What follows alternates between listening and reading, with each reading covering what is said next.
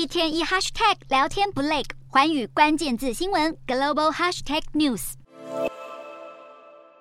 到欧盟拜码头与官员相敬如宾。十号，中国短影音分享社群平台 TikTok 执行长周受资现身比利时布鲁塞尔的欧盟总部，会见主管价值和透明度事务的欧盟执委会副主席乔霍瓦等人。尽管对比美国，在欧洲似乎没那么提防 TikTok，不过作为大型的科技巨头之一，TikTok 不忘当面向欧盟表示，已经确保遵守新上路的数位服务法，并承诺保护隐私和儿童安全。此外，十二月时，经传 TikTok 母公司中国字节跳动有员工不当取得两名英美记者的 TikTok 用户资料，以试图确认将讯息透露给媒体的来源。欧盟不忘关切这起事件，并已经获得周受资亲自表示这是错误行为。另一方面，英国金融时报报道，TikTok 的影音广告价格低于竞争对手，获得一千次展示的成本比推特便宜三分之一，更几乎是 Instagram Reels 价格的一半。指出，尽管二零一九年 TikTok 才首次推出广告，却靠着广告费更低，再加上用户数迅速飙破十亿，成为吸引年轻新消费者的平台，更已经使得推特和脸书大失血。